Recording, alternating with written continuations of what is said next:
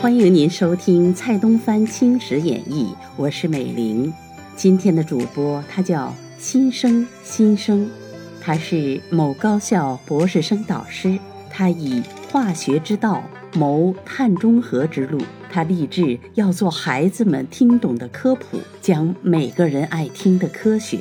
他播讲的是第九十八回：革命军云兴应一举，摄政王妙事。不信条。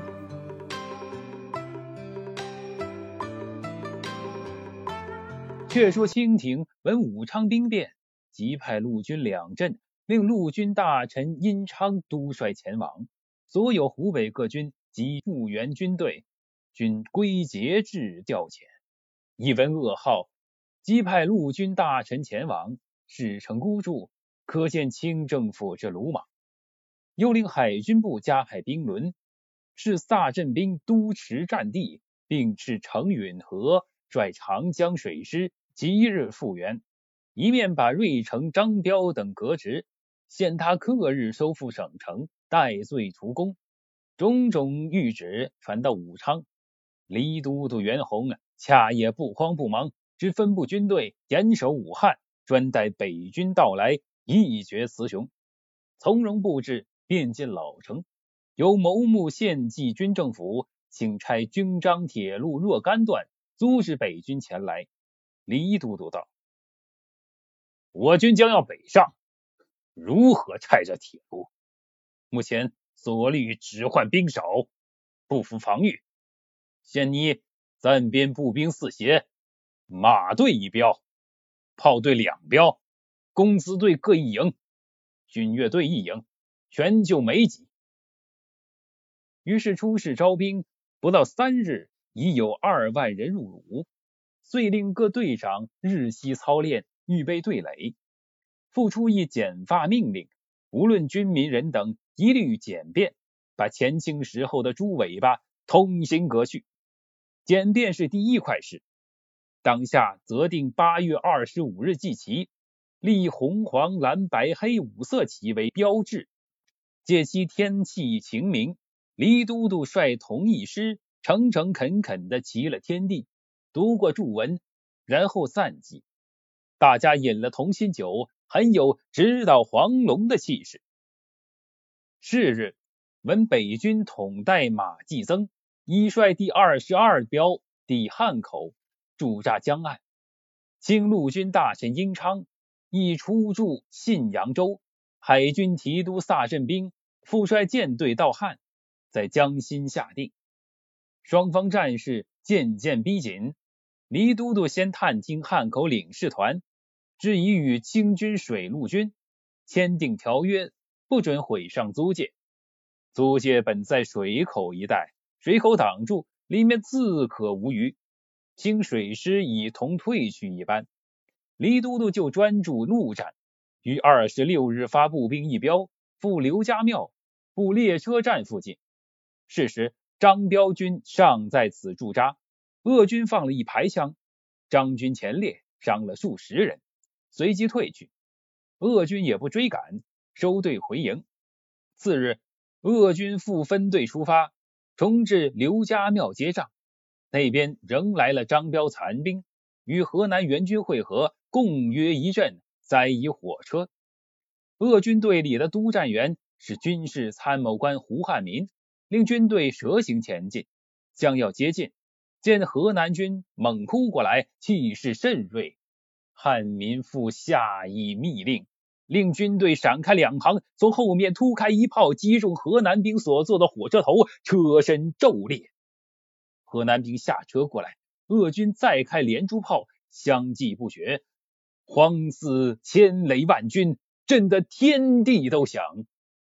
两下相持了数点钟，河南兵伤了不少，方哗然退走，避入火车，开机时序，又复迟了转来，不意扑嗒一声，车竟翻倒，鄂军乘胜猛击，且从旁超出一支骑兵，把河南兵杀得落花流水，大败而逃。看官，这河南兵去而复回，明明是出人不意，攻人不备的意思，如何中途径自复车呢？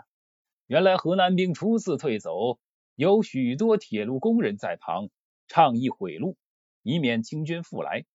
当时一齐动手，把铁轨移开数十丈。河南兵未曾防备，偏着了道，越弄越败，懊悔不迭。这倒是倒灶的影子。这傍晚，两军复战，清军在平地，鄂军在山上，彼此轰击，将心中的战舰驻清陆军，开炮遥击，约有二小时。鄂军队中发出一炮，正中江源炮船，船身受伤，失战斗力，遂驶去。各舰亦陆续退出，直至三十里外。翌日再战，各舰竟遁九江去了。清水师虽是无用，亦不至怯敌若此，大约是不愿接仗之敌。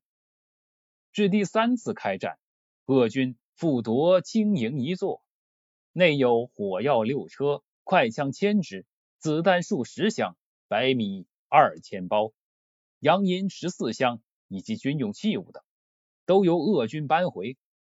第四次开战，鄂军复胜。从头道桥杀到三道桥，得着机关炮一尊。第五次开战，贺军用节节进攻法，从三道桥归进社口。清军比鄂军虽多数倍，怎奈人人解体，全不耐战，一大半弃甲而逃，一小半投泻而降。陆军大臣督兵而来，恰如此捣脸，真是气数。自经过五次战仗，鄂军节电。遍达全国，黄州府、武昌县、绵阳州、宜昌府、沙市、新堤次第响应，数满白旗。到了八月三十日，湖南民军起义，逐去巡抚于成阁，杀毙统领黄忠浩，推焦达峰为都督，陈作新为副都督。指焦达峰是洪江会头目，冒托革命党人，当时被他混过，后来调查明白。民生未免不服，暂时得过且过，徐作计较。同日，陕西省亦举旗起义，发难的头目系第一协参谋官兼二标一营管带张凤会及三营管带张义谦，两人统是日军士官学校毕业生，一呼百应，攻进府署。巡抚钱能训举枪自击，扑倒地上。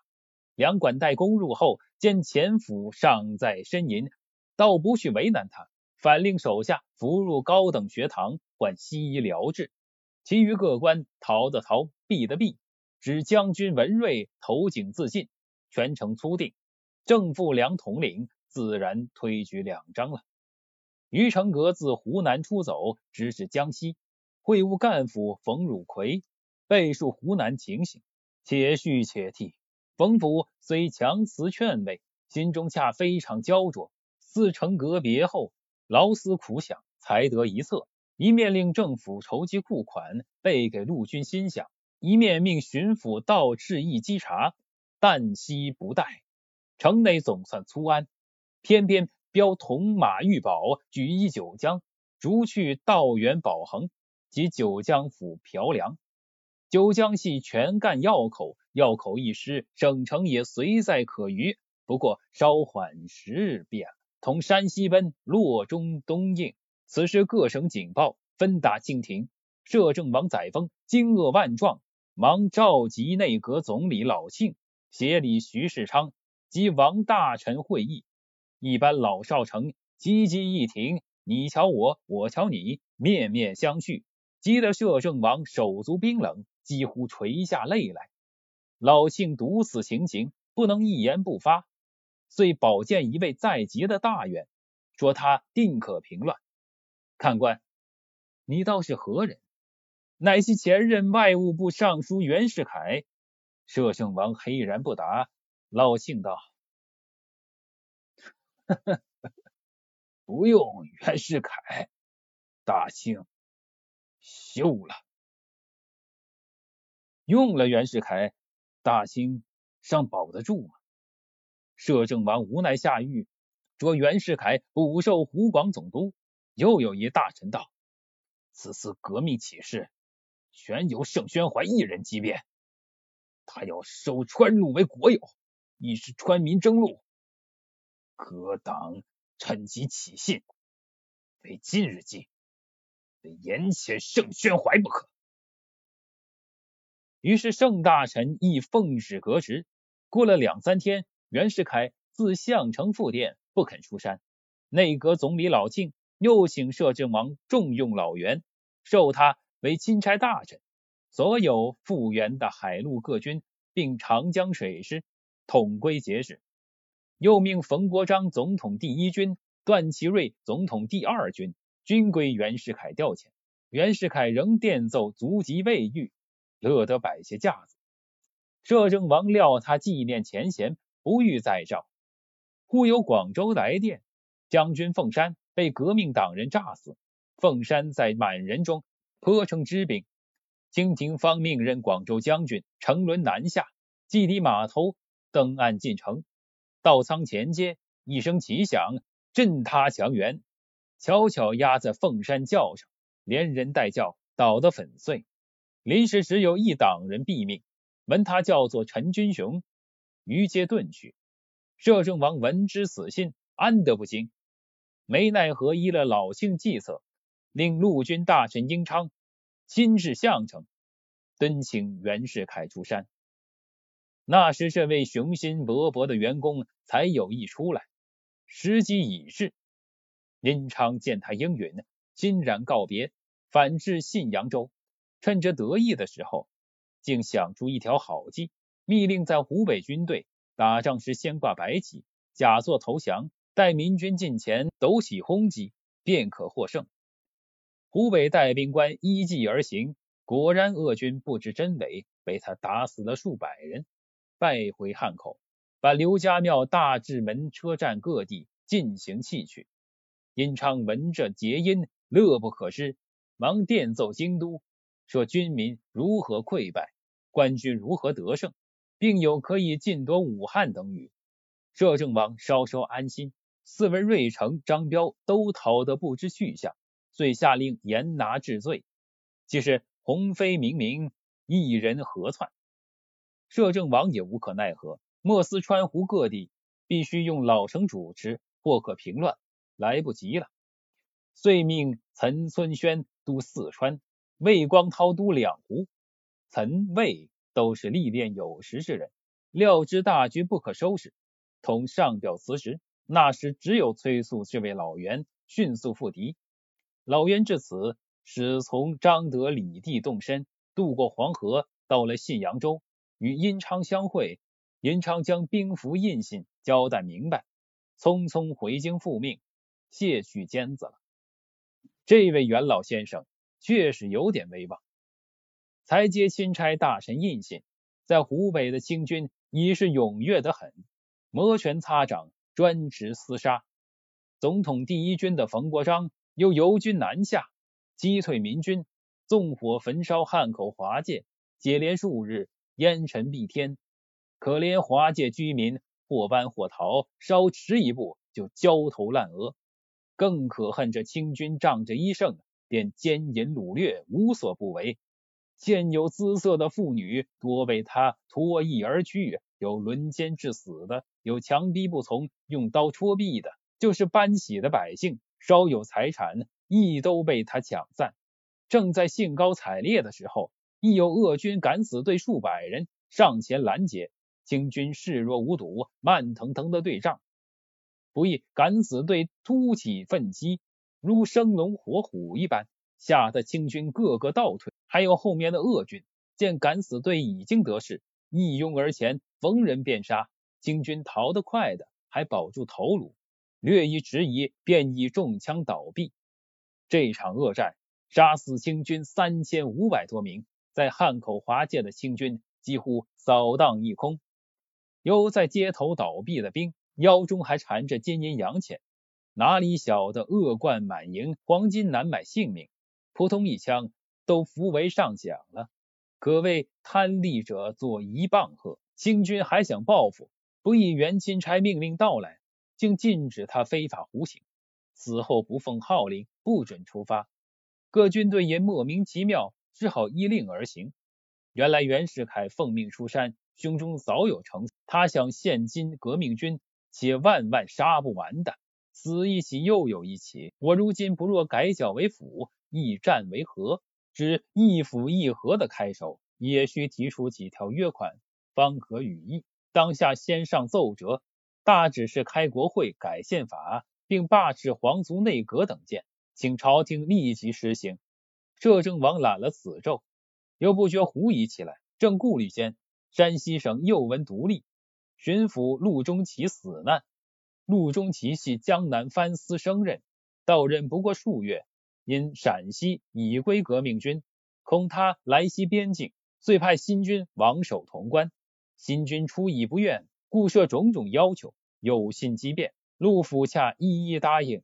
新军出城而去，次日偏又回来，闯进府署。破陆府独立，陆府说了一个不字，那新军已举枪相向。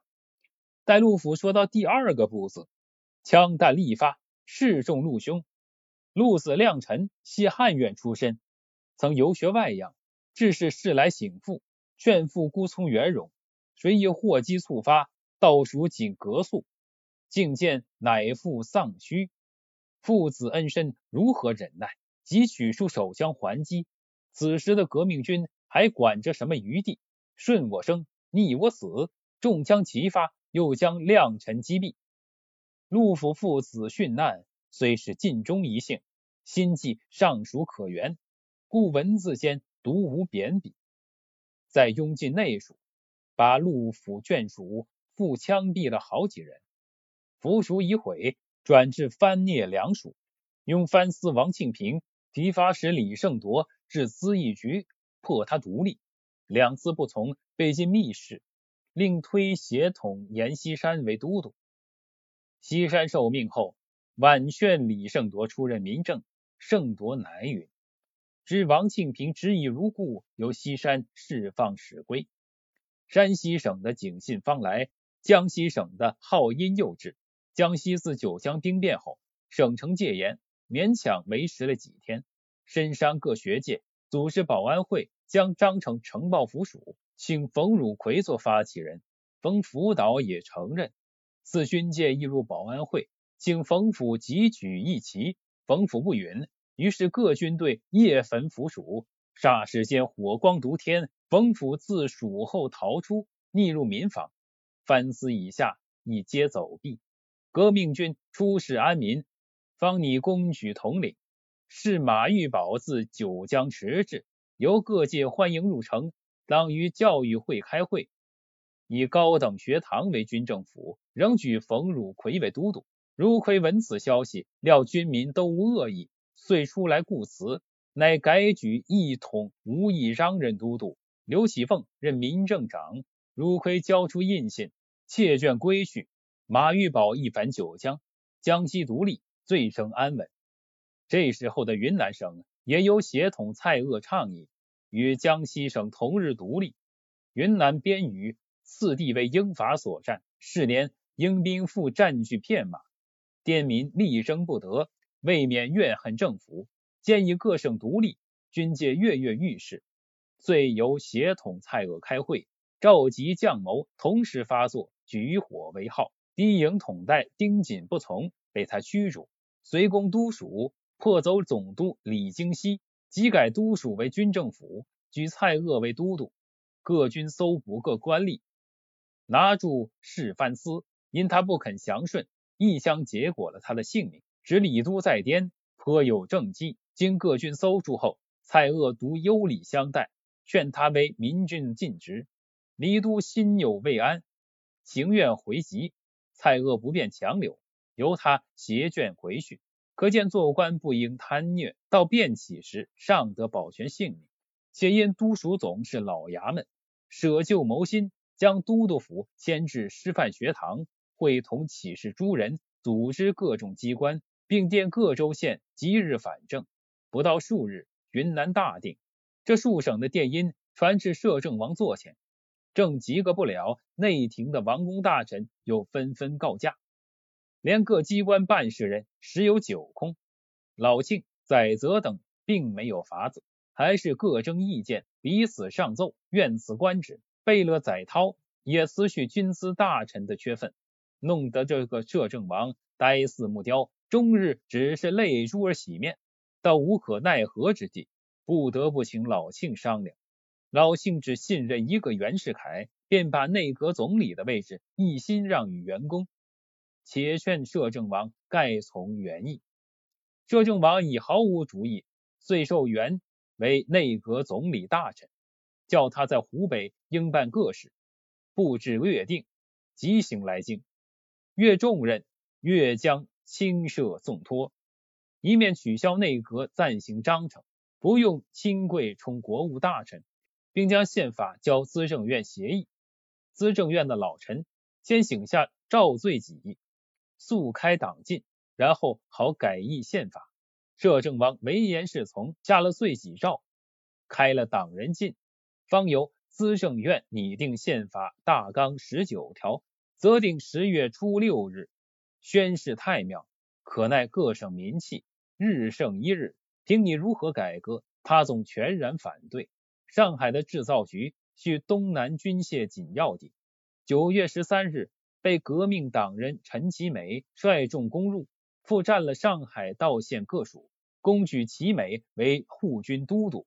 吴淞口随即起应，遍选白旗，宝山县一起光复，沪上人民欢声如雷。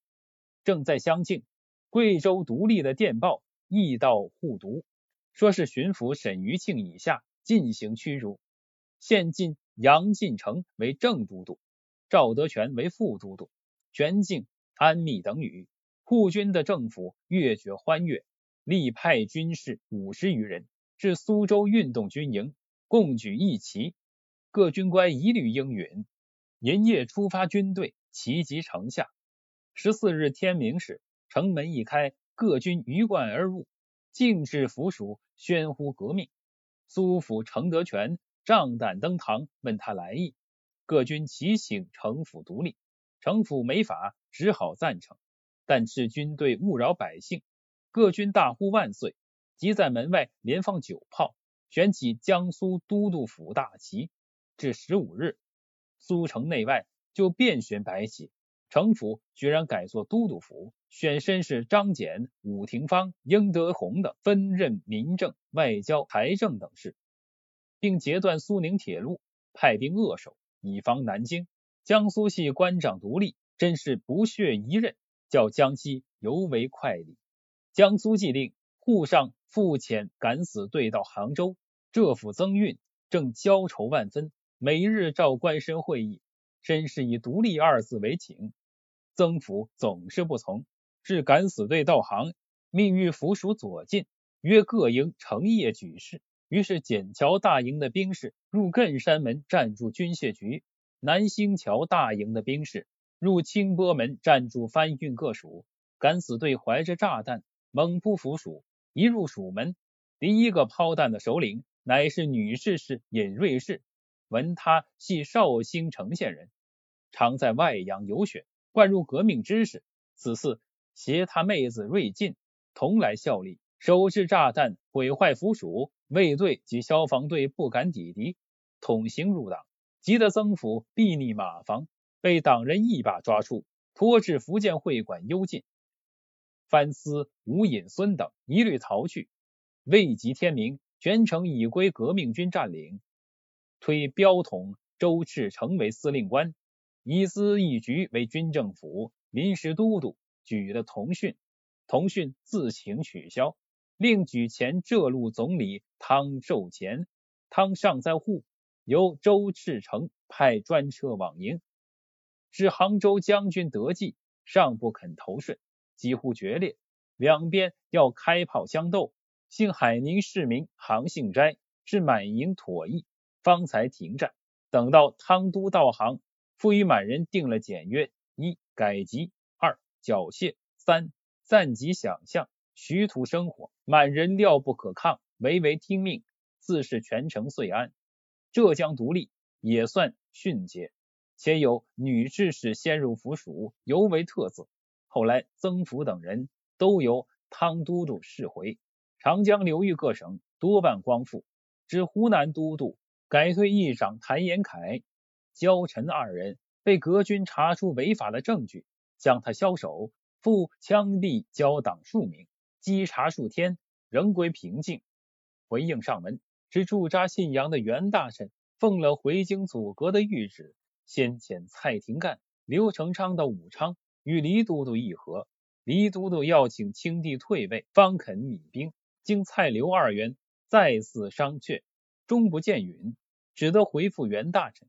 袁大臣见议和无效，默默的筹划一番，复召冯段二统领，密议办法，将军事布置妥当，才拟启程北上。成算在胸，可南可北。原未到京宣示太庙的日期已至，摄政王率领诸王大臣到庙中。焚香若烛，叩头宣誓。誓文云：为宣统三年十月六日，监国摄政王载沣设行四事，警告诸先帝之灵曰：唯我太祖高皇帝以来，列祖列宗遗谋宏远，迄今将垂三百年矣。溥仪继承大统，用人行政，诸所未移，以致上下魁伟，民意难达。旬日之间，环逼纷扰，深恐颠覆我累世相传之统序。资圣院会议，广采列邦最良宪法，以亲贵不与政事之规制，先裁决重大信条十九条，其余紧急事项一律列入宪法，迅速编纂，且速开国会，以确定立宪政体，感示于我列祖列宗之前。随即颁布宪法信条十九条：一、大清帝国之皇统，万世不易；二、皇帝神圣，不可侵犯；三、皇帝全以宪法规定为限；四、皇帝继承之顺序于宪法规定之；五、宪法由资政院起草议决，皇帝颁布之；六、宪政改正提议案属于国会。七、上院议员由国民与法定特别资格公选之。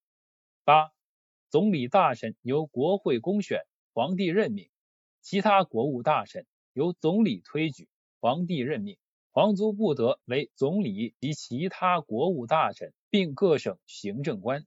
九、总理大臣受国会弹劾，非解散国会及总理大臣辞职，但一次内阁。不得解散两次国会。十、皇帝直接统帅海陆军，但对内使用时需依国会议决之特别条件。十一、不得以命令代法律，但除紧急命令外，以执行法律及法律责任者为限。十二、国际条约非经国会议决不得缔结，但宣战媾和不在国会会期内，得由国会追认之。十三、官制官规定自宪法。十四、每年出入预算必经国会议决，不得自由处分。十五、皇室经费之制定及增减，盖依国会议决。十六、皇室大典不得与宪法相抵触。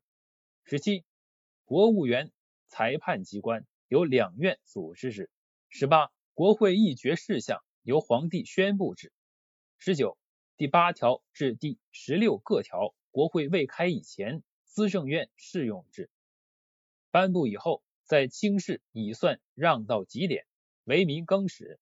可奈民心始终不服，两广、安徽、福建等省又次第举起独立旗来，正是人意难回天意去，民权已陷地权中。看官欲知后事，请至下回再议。